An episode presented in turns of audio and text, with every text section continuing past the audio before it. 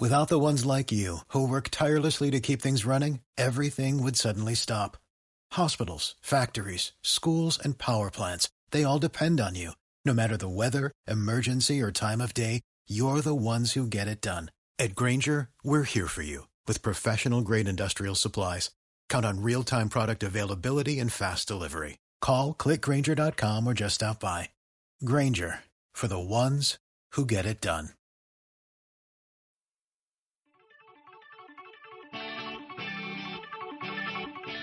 Bienvenidos a una nueva edición de Hablemos de Gestión, podcast sobre gestión de asociaciones elaborado por la Fundación Gestión y Participación Social. Yo soy César Valencia y hoy me acompaña Adrián Aguayo, responsable de comunicación y formador en un montón de cursos de tecnología, tecnología de la comunicación. Buenos días, Adrián. Hola, buenos días. Muchas gracias, César, y siempre es un placer estar aquí. Bien, hoy ciberactivismo palabra sonora, palabra que se ve ya mucho por ahí. Y bueno, como todos podemos hacernos una idea aproximada de lo que es, pero como con todo, pues eh, viene bien profundizar un poco. Empezando por lo básico. ¿Qué podemos entender por ciberactivismo? Podemos encontrar muchas definiciones sobre el término ciberactivismo. Por encontrar una aproximación básica y que quizás recoja algunos de los elementos en común en, en muchas de estas definiciones, podemos entender ese término si hablamos de, del ciberactivismo como una forma de acción y participación social política a través de la tecnología ¿no? o mediada por esta tecnología. Quizás por poner algunos ejemplos prácticos en base a esta definición, pues podríamos usar la tecnología como un canal para generar debates, para buscar apoyos a una causa, para movilizar o difundir información, para tomar decisiones en torno a un tema en concreto, por poner algunos ejemplos. Algunas entidades grandes como Amnistía Internacional o Greenpeace usan a menudo técnicas de ciberactivismo para promover sus campañas ¿no? y sensibilizar sobre, sobre sus diversas causas. Y bueno, también puede tomar una forma más espontánea, ¿no? como quizás las movilizaciones y protestas surgidas alrededor del 15M y donde podremos encontrar mucha conexión entre las acciones offline y, y el activismo que se desarrollaba online. ¿no? A mí en concreto me gusta la definición de Amnistía Internacional cuando define al ciberactivista como una persona que utiliza herramientas de información y comunicación como teléfonos móviles, blogs, correo electrónico o redes sociales para actuar en favor de los derechos humanos. También puede organizar, movilizar y servir de inspiración a comunidades online de personas para que emprendan acciones en favor de los derechos humanos.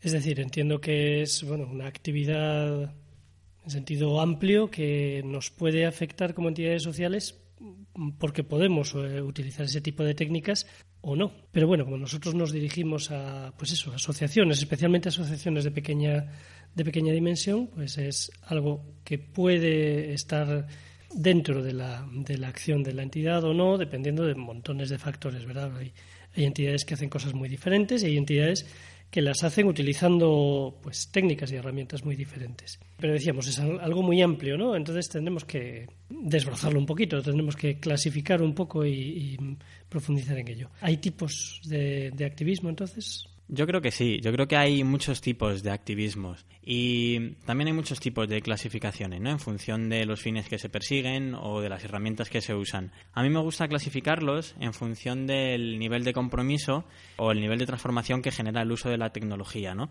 Y de esta forma quizás podemos hablar, por un lado, del click activismo, que requiere un compromiso débil, ¿no? Como el típico ejemplo de hacer un like en Facebook o firmar una campaña en chase.org y bueno, quizá gracias a ello en nuestras campañas pueden sumar mucha gente ¿no? y generar un efecto viral, pero yo creo que no genera un verdadero cambio ¿no? y, el resultado realmente es poco transformador. ¿no? Hay una poca conexión también con, con lo, el mundo offline.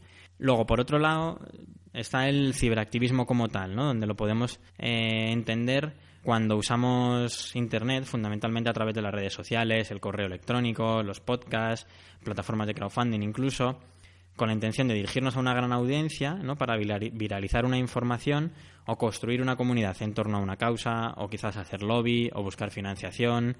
Y luego otro nivel superior podría ser la tecnopolítica, donde podemos encontrar aquí a lo mejor otros conceptos relacionados como democracia 4.0 o democracia líquida. Este tipo de activismo trata de usar las herramientas tecnológicas para la toma de decisiones ¿no? y la descentralización del poder. Podemos encontrar algunos ejemplos en el movimiento del 15M, el Partido X o algunos de los nuevos partidos de la llamada nueva política, ¿no? que usan plataformas digitales donde se establecen sistemas de votaciones ¿no? o donde se generan propuestas, se realizan sondeos. Un ejemplo actual podrían ser los presupuestos participativos ¿no? y que en nuestro listado de podcast también podéis encontrar eh, información sobre ello.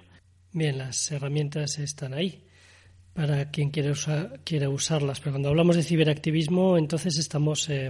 Bueno, hablando de compromiso, estamos hablando del activista, ¿no? de la persona que se compromete con una causa y hace algo. Has mencionado, por ejemplo, el crowdfunding, la microfinanciación. Mm, claro, evidentemente algo que requiere compromiso, ¿no? Sí, ¿lo podemos considerar una forma de activismo? Yo creo que sí, al menos determinado tipo de crowdfunding, ¿no? Si hablamos del, de un crowdfunding para financiar a lo mejor un, bueno, pues un soporte o una cacharrería tecnológica, a lo mejor no tanto, ¿no? Pero si hablamos de un tipo de crowdfunding que busca financiación para desarrollar proyectos, ¿no? Que sean actividades transformadoras o, o crear productos para una sensibilización ciudadana, yo creo que sí, ¿no? Me vienen a la cabeza algunos ejemplos, ¿no? Hace poco recibí en casa una de las últimas donaciones que he hecho a un juego que se llama Feminismo Reunidos, que es un juego de mesa, ¿no? Para adquirir un poco conocimientos sobre pensamiento y práctica feminista, ¿no? o sensibilizar sobre ello. O, por ejemplo, también tuve el placer de colaborar en otra campaña de un medio local llamado Getafe Vecinal, que era un periódico digital impreso que se hace eco de noticias y convocatorias de carácter social ¿no? y alternativo. Este tipo de ejemplos tienen muchos de los elementos característicos de una campaña de ciberactivismo. Al fin y al cabo buscan una transformación que sea protagonizada por las personas, buscan sensibilizar a una comunidad, o crear dicha comunidad y organizarla, ¿no? Y todo ello a través y mediado de la tecnología, ¿no? O sea que yo creo que este tipo de campañas de crowdfunding son también una forma de ciberactivismo. Bien, yo quería destacar eso, el compromiso. Es decir, hay una relación entre ciberactivismo y compromiso y hay una relación posiblemente entre ciberactivismo y, y herramientas, pero es la conjunción de ambas cosas, ¿no? Tenemos a la persona comprometida y tenemos el uso de ciertas herramientas porque compromiso ha habido siempre y por lo mismo, lo mismo podríamos decir, una entidad que no tiene personas comprometidas podrá utilizar a lo mejor herramientas de comunicación eh, a través de las nuevas tecnologías, etcétera, pero no, no tiene capacidad realmente de, de movilizar lo que llamamos ciberactivismo, ¿verdad? Bueno, eso, desde las entidades sociales, ¿para qué? ¿Para qué haríamos entonces esto? Eh, bueno, pues yo creo que las organizaciones sociales, las ONGs, las asociaciones, son colectivos desde buenos colectivos desde lo que realizar eh, ciberactivismo, ¿no? Porque al fin y al cabo son comunidades de personas que ya están organizadas, ¿no? Y tienen una labor y una serie de acciones y buscan implicar una comunidad, ¿no? ¿Y para qué podría hacer una entidad ciberactivismo? Bueno, pues yo creo que por varios motivos, ¿no? En primer lugar, y lo más sencillo podría ser pensar en crear campañas de movilización social, ¿no? Si, por ejemplo, se trata de una asociación con incidencia local o bien de defensa de derechos humanos, pero luego además los apoyos derivados de una campaña de ciberactivismo, pues es que pueden venir a la entidad y convertir a lo mejor a las personas a las que nos dirigimos en donantes, colaboradores o nuevos socios. Luego, por otro lado, yo creo que también sirve para organizarse a nivel interno, ¿no? buscando una mayor implicación y compromiso, quizás usando algunas de las herramientas que hemos comentado antes de tecnopolítica, ¿no? que valen para, para organizar la entidad, para tomar decisiones, para el traspaso de la información. Y también, como hemos comentado antes, eh, puede ser una herramienta para buscar financiación, ¿no? Cuando ya hemos hablado, por ejemplo, del, crowdfunding, ¿no? O una forma de obtener recursos de manera alternativa. Y por último, las campañas de ciberactivismo nos ayudan, ¿no? A revisar nuestra organización, a implicar a compañeros, a hacer una proyección de futuro. Y yo creo que todas estas cosas vienen bien para fortalecer a nuestras entidades. Por ejemplos que has puesto ya antes, eh, también una cosa que podemos comprobar es que no es una cuestión de gente muy joven, mm, necesariamente. Hay entidades, ni, ni siquiera entidades muy pequeñas y muy alternativas y muy, eh, no sé, revolucionarias, ¿no? Es decir, hay, eh, el tema de los movimientos sociales es un tema aparte, pero hay entidades que, como las que has mencionado, muy grandes y muy asentadas y que tienen una mentalidad, porque posiblemente sea una cuestión de mentalidad, ¿no? de movilización y de movilización a través de estas redes y bueno, de, quitando un poco mitos, no son los jóvenes los que saben utilizar estas herramientas y los adultos, ¿no? Es una cuestión de meterse a ello, quizá no sea tan, tan complicado. ¿Qué cosas deberíamos tener en cuenta si decidimos crear una, una campaña de ciberactivismo desde tu punto de vista? Pues yo creo que hay varias cosas que debemos tener en cuenta antes de ponernos manos a la obra. Creo que como punto de partida eh, lo que hay que tratar de hacer es de implicar al resto de la entidad. Esto ya lo has apuntado tú, ¿no, César? Y que no sea a lo mejor la, la cruzada de una única persona. Yo creo que esto nos permitirá pues una mayor riqueza de matices, evitar posibles problemas, eh, si las personas se sienten también parte de, la campaña de la que han ayudado a crear, pues también nos ayudarán a, difundirla ¿no? y a implicar a otras personas. Yo creo que nos ayudará mucho durante la primera fase, la fase estratégica de creación de la campaña, pues elaborar un pequeño plan, pues que recoja los objetivos, los canales, con qué recursos contamos. Luego, en segundo lugar, yo creo que deberemos usar un lenguaje, un lenguaje cercano y directo, porque muchas veces las entidades usamos un lenguaje muy especializado, ¿no? Muy críptico. Y seguramente porque estamos acostumbrados a otro tipo de comunicación, ¿no? La que se lleva a cabo a través de, de proyectos, de relaciones con la administración y y una campaña de ciberactivismo yo creo que bueno pues tendría que tener un lenguaje claro sencillo directo y porque nos vamos a dirigir al conjunto de la población no y además enriquecer esta información con diversos formatos no un vídeo una imagen grabar podcast. Todo esto nos ayudará a que la información sea más atractiva también podemos pensar en establecer diferentes formatos ¿no? y niveles de participación. Hay herramientas que nos permiten desde recoger una firma hasta realizar eh, donaciones, hasta crear un registro, compartir información en las redes sociales, eh, implicarnos en algún tipo de compromiso dentro de la campaña. Por otro lado, cuando se trata de mover nuestra campaña, yo creo que tendremos que pensar en los medios y los canales más oportunos, ¿no? No vale solamente con usar una de las herramientas a lo mejor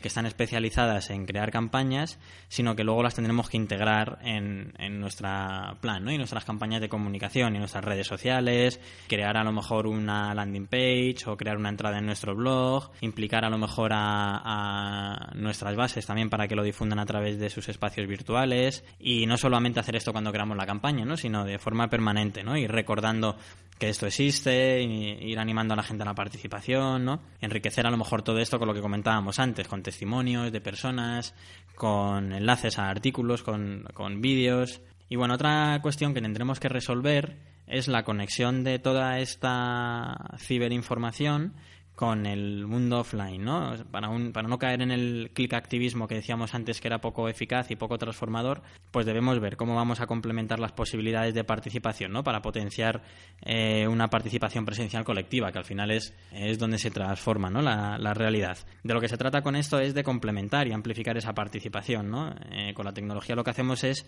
llegar a más gente y ofrecer más, más posibilidades, ¿no? Y luego, por último, yo creo que eh, principalmente las posibilidades de éxito de nuestras campañas de ciberactivismo muchas veces tienen que ver con nuestra capacidad creativa, ¿no? Con esa capacidad de innovación y de sorprender, ¿no? Y de motivar y, y hacer algo motivo, ¿no? Entonces yo creo que de, en este sentido deberemos buscar la mejor forma de, impactar ¿no? a las personas a las que nos, a las que nos dirigimos. Eh, hace poco veía una campaña de, activismo que estaba hecha a través de anuncios de Google, ¿no? Eh, que esto me, llamó la atención porque son un anuncio de pago pensado en principio para, para vender productos y hacer servicios, ¿no? para un tipo de marketing, pero sin embargo las ONGs disponemos de un crédito gratuito en, en este servicio y había visto el caso de una entidad que había creado anuncios para, bueno, pues para, para promocionar información de una campaña de ciberactivismo, ¿no? Y me llamó la atención. Y hay un recurso que a lo mejor nos vale de inspiración que se llama Actipedia, que es una base de datos ¿no? sobre activismo. Y entonces aquí hay muchas personas que comparten ejemplos ¿no? y, experiencias sobre cómo activistas y artistas están usando este tipo de tácticas y métodos. Me llevo un poco la impresión, ahora me dices si, el resumen es válido o no, ¿no? de que, bueno, podemos hablar en singular del community manager de una entidad, si lo tiene, si tiene alguien responsable un poco de, gestionar sus comunidades, sus redes sociales, etcétera, pero no podemos hablar del ciberactivista como persona que individualmente es capaz de eh, llevar, llevar, o sea, generar las campañas y tal, sino que eh, lo que estamos hablando es de personas comprometidas en la base social de la entidad si la tiene. Si no la tiene, pues lo primero es eso, ¿no? Es decir, eh, esto también tiene relación, y lo has mencionado, con, con la participación. Es decir, las personas comprometidas son personas comprometidas con una causa porque se les da también cierto margen de participación en la entidad. Luego hay como supuestos previos, ¿no? Es decir, una entidad participativa, una entidad con base social, es una entidad que tiene seguramente el caldo de cultivo para poder tener gente comprometida que haga ciberactivismo, que, haga activismo a través, de, a través de estos medios tecnológicos. Y eso es muy diferente del, del francotirador que puede intentar por sí mismo hacer algo él solo. ¿Vale como resumen? A mí me parece que sí, vale como resumen y vale como idea clave que tenemos que tener presente. El, ciberactivismo no. Al fin y al cabo, lo que buscamos con él es transformar la realidad.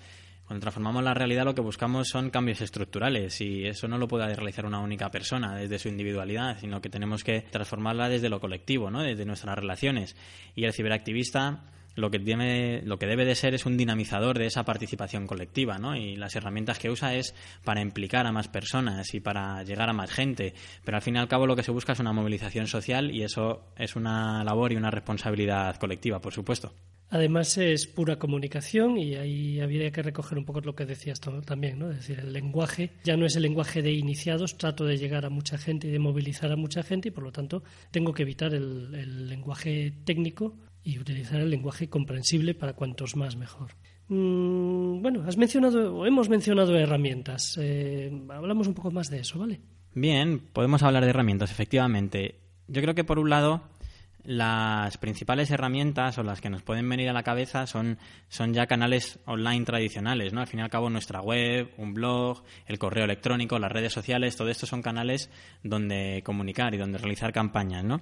Pero luego además actualmente existen plataformas específicas ¿no? que se han ido posicionando en Internet dentro de, de, lo que sería el ciberactivismo que hemos definido. ¿no? Algunos ejemplos, por ejemplo, si seguimos una clasificación como la que hemos establecido, ¿no? algunos ejemplos de recogida de firmas son la página Avast, oiga.me, change.org. Quizás alguna de estas plataformas las podemos enlazar, ¿no? O se puedan enlazar en el, en el blog donde está embebido este podcast, ¿no? Para poder acceder a ellas. Eh, herramientas a lo mejor de tecnopolítica pueden ser Agora Voting o Liquid Feedback, que son herramientas que sirven para votar propuestas. Eh, encontramos también plataformas como Lumio para el debate y toma de decisiones o, trabajo en equipo, Reddit, que nos permite realizar debates masivos, o AppGrid, que es una aplicación móvil para realizar sondeos de forma masiva y viral. Si buscamos otro, a lo mejor otro tipo de ciberactivismo, ¿no? que, tenga más que ver con mantener el anonimato en nuestras acciones, pues encontramos herramientas como el navegador Tor, ¿no? que lo que hace es que nuestra conexión cuando navegamos por Internet pues pasen por múltiples servidores ¿no? para dificultar el rastreo. ¿no? O CloakMy, que nos permite enviar mail cifrados y con fecha de destrucción. ¿no? Si quizás pensamos en otro tipo de activismo que tenga más que ver con información y transparencia, ¿no? En grupos políticos o empresas, hay herramientas específicas también en ese sentido, ¿no?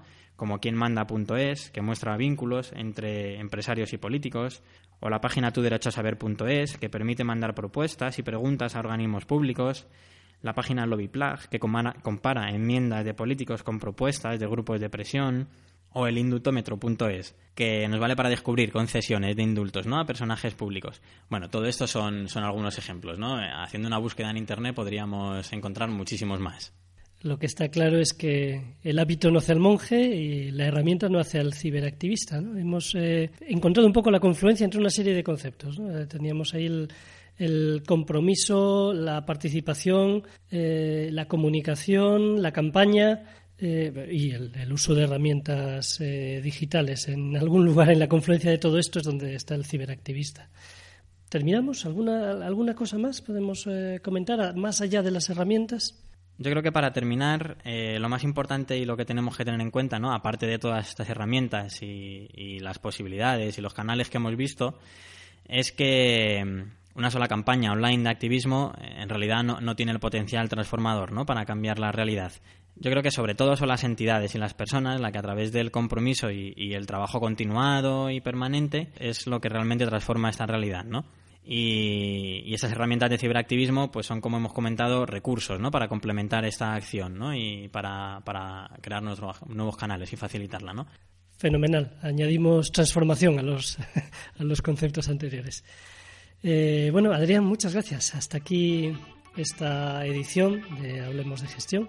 Hemos entrado, por lo menos un poquito, en el concepto de ciberactivismo. Espero que, os haya sido útil. En cualquier caso, en, donde está alojado este podcast, en hablemosdegestión.org, vamos a poner enlaces a estas herramientas a disposición de quien quiera conocerlas. Muy bien, pues muchas gracias por escuchar el podcast y nos veremos en una próxima edición.